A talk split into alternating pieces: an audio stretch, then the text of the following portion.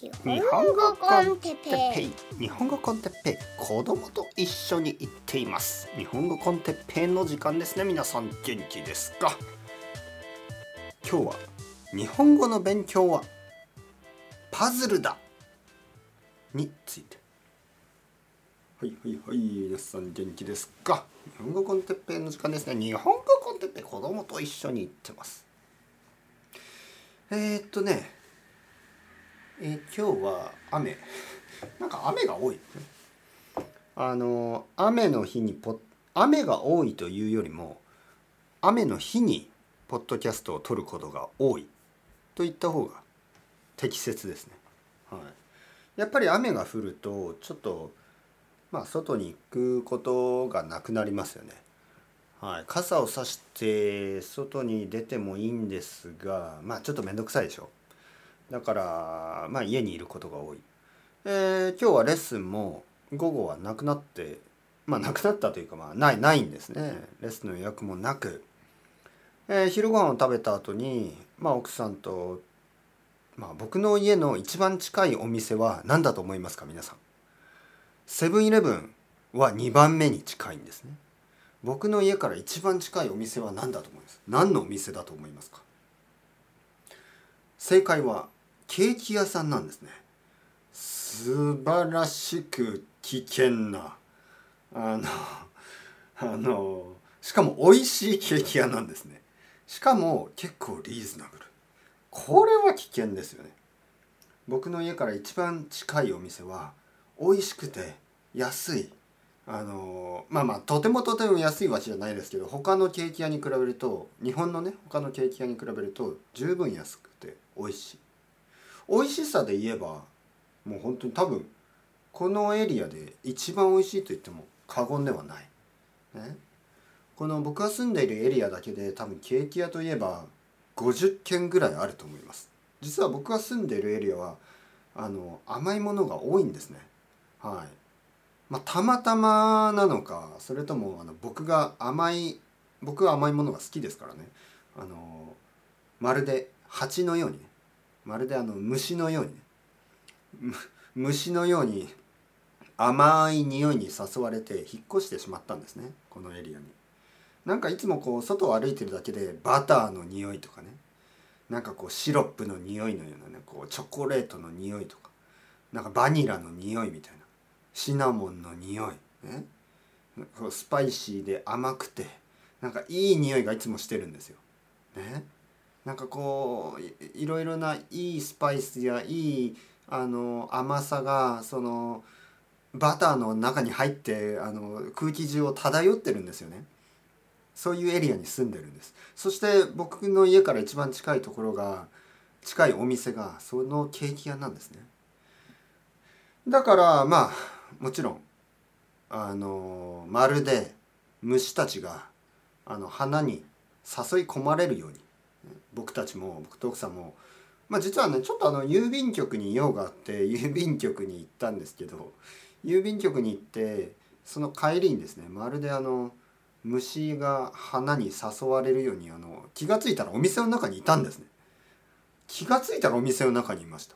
そして気が付いたら奥さんがもう注文してるんですね。私はこれみたいな。で僕は「おおおおおそうかそうか。じゃあ僕はこれ。というわけでケーキを2つ選んでですね帰ってきました。奥さんはあのミルフィーユケーキみたいなあのちょっとパイとあのクリームの入ったもの。僕はあのチョコレートとクリーム。美味しかった。美味しかったですよ、ね。え、飲み物はあのまあ紅茶ですね。なんか最近昼例えばケーキを食べながらコーヒーは飲まないですね。紅茶ですね、えー、理由は分かりません。はい、やっぱイギリス人の生徒と話しているとなんかその後紅茶が飲みたくなるんですよね。はい、昨日彼と話したんでなんか明日は必ず紅茶を飲もうと思ってました。美味しいですよ。うん、美味しい。やっぱ紅茶午後の紅茶はいい。午後の紅茶を飲みながらチョコレートケーキ食べてよしで子供が帰ってくるまでまだ時間があるし何するかなと思ってもちろんポッドキャストでしょう。えー、というわけで今ポッドキャストを撮ってます皆さん元気ですか？えー、っとですね今日のトピックねあの前置きが長くなりましたけど今日のトピックは日本語の、えー勉強はパズルだ。どう思いますか皆さん？あのまずまずどう思いますか？あのまずパズルについてどう思いますか？パズル。えー皆さんはあのこのポッドキャストを長く聞いてるから分かると思うんですけど僕がパズルが好きと思いますか？はい。基本的に好きじゃないですよね。あの想像できますよね。面倒くさいし時間がかかるし意味がない。そうずっと思ってました。まあまあ正直言うと今でも思っている。だってパズルって写真とか絵とかをねなんかこう有名な絵画有名な絵ねとかの写真とかをえーもう出来上がったものをまあなんかこうパズルにするんですよね。そして壊すんですよね。壊してそれをもう一度組み立てるという作業ですね。まずねそのそれがなんかもう意味がない。なんでこんなことするんだよ。思うんですよね。絵を買えばいいだろう絵を。なんでそれを壊してまた作るんだよ、ね、だけどよく考えたらやっぱりこれはいろいろ学べるんじゃないかと思いました。パズルをすることによってなんかこう大事なものを再確認できる。この人生というものを表しているんじゃないか。まるでそれは日本語学習なんじゃないのか。そう考えたんですね。まあもちろん僕がパズルをやるつもりはないしあのもし奥さんがパズルを買ってきたら僕は絶対に参加しないですよね。もう勝手にやってください、はい、ああもう最初の日はね奥さんがパズルをやり始めたらもしですよ。もしやり始めたら最初の日は「ああどうぞ勝手にやってください」えー次の日も「まだやってんの、はい、勝手にやれよ」3日目ぐらいでも「あそれ楽しいの?ね」えー4日目5日目ぐらいから多分あのパズルをやってる奥さんの隣に行って「君は人生を無駄にしてるよ」ね、やめた方がいいこんなもの。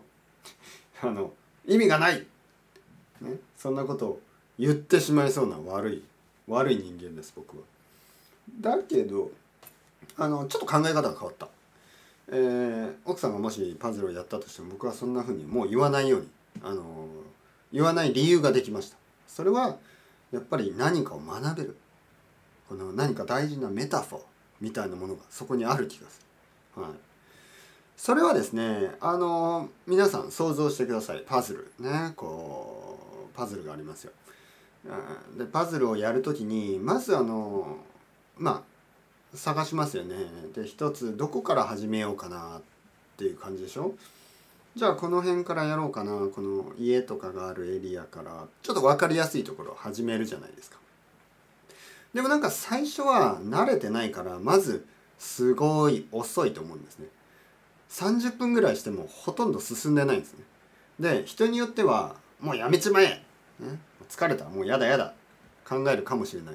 だけどまあせっかく買ったしな。もう少し頑張ろうと思ってやってると1時間ぐらいするとちょっとだけできるんですよね。そうすると嬉しいでしょ嬉しくなる。であと1時間ぐらいするともうちょっとできるんですよね。で結構楽しくなってくる。ただただですよ。あのなんかこう海海とかね。なんかこう空とかね。そういう景色ですよね。全然わかんないんですよ。あこれもう無理だ。イライラしてきた、ね、でこの海海やってらんない。そう思ってどうしますか？じゃあ他のところにねあのまた新しいスターティングポイントを始めたりしてね。いろんなこうメソッドを使いますよね。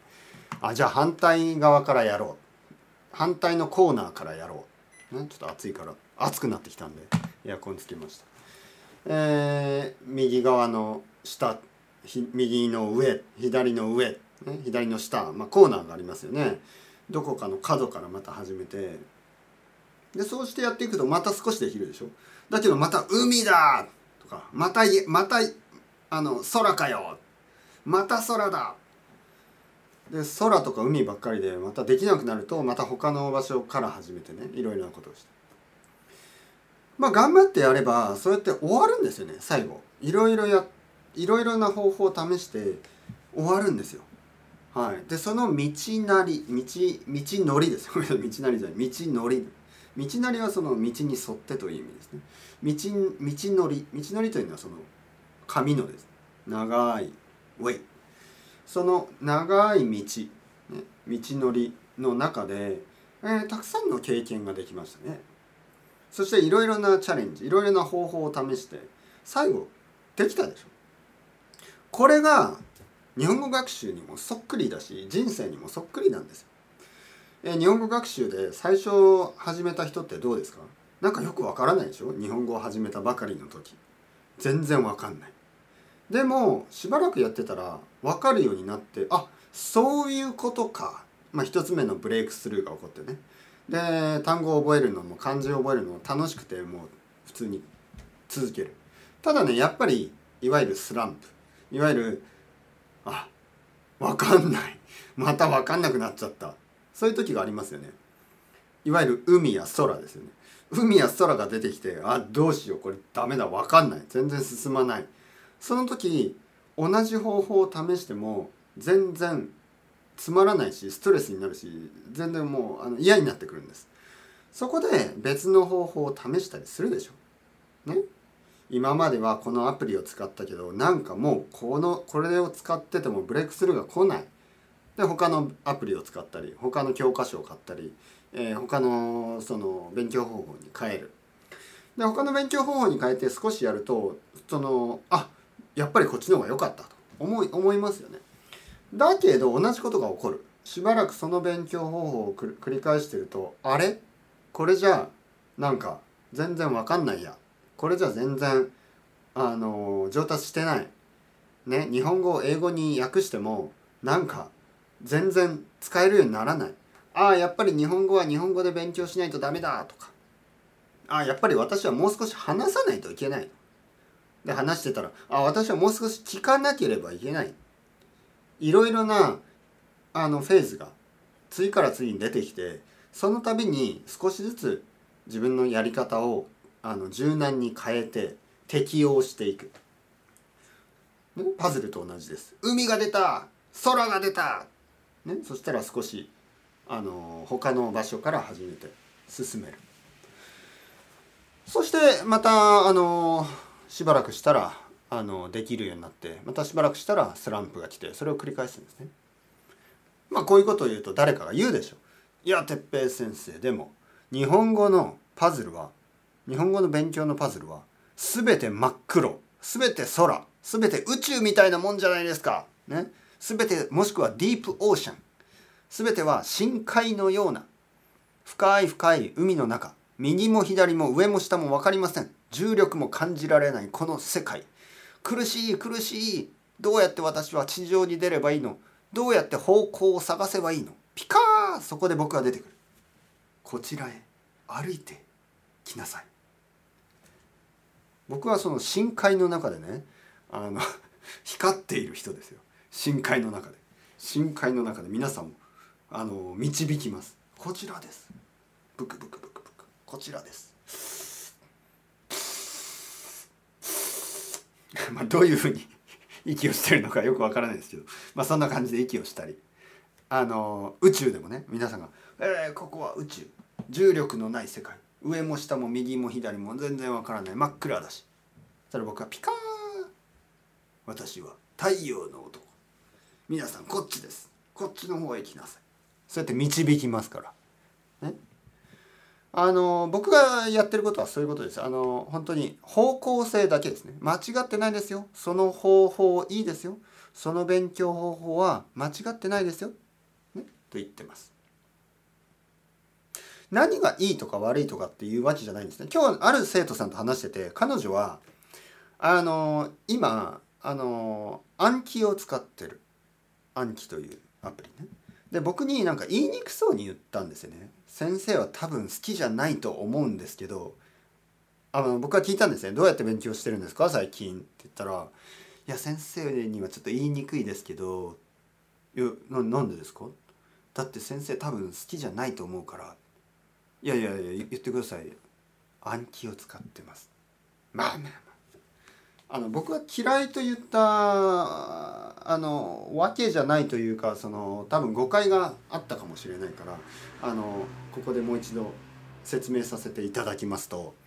暗記が悪いというわけではなくて暗記だけをするのがあまり良くないかなと思ってたんですよね。思今でも思ってでその生徒さんは彼女はあのたくさん本を読みます。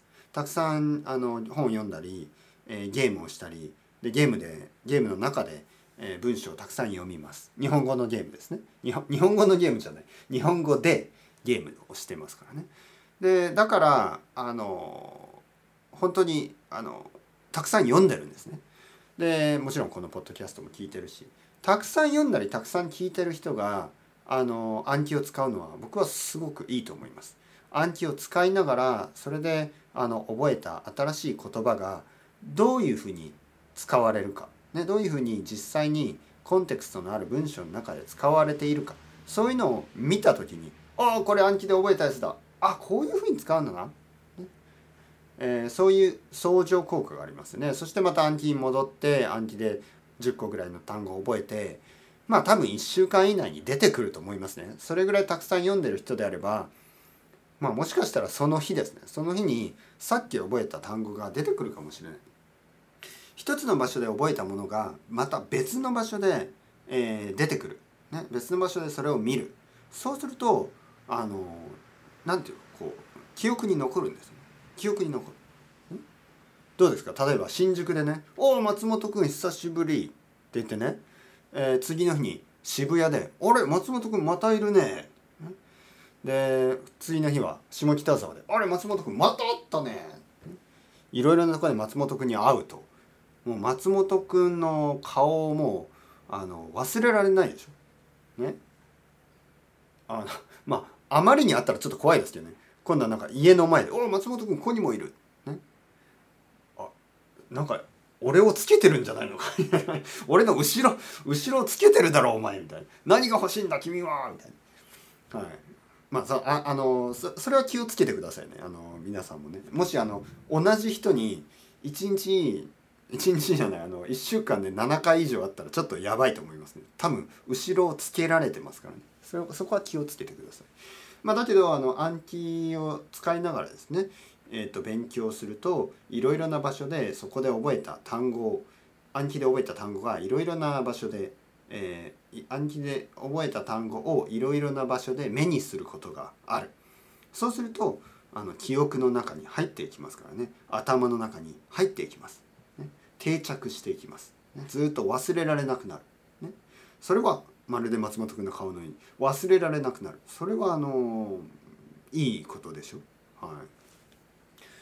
なんか松本君の話ばっかりしてたら松本君の顔が今僕のあの脳の中にいてあの離れなくなっちゃいた。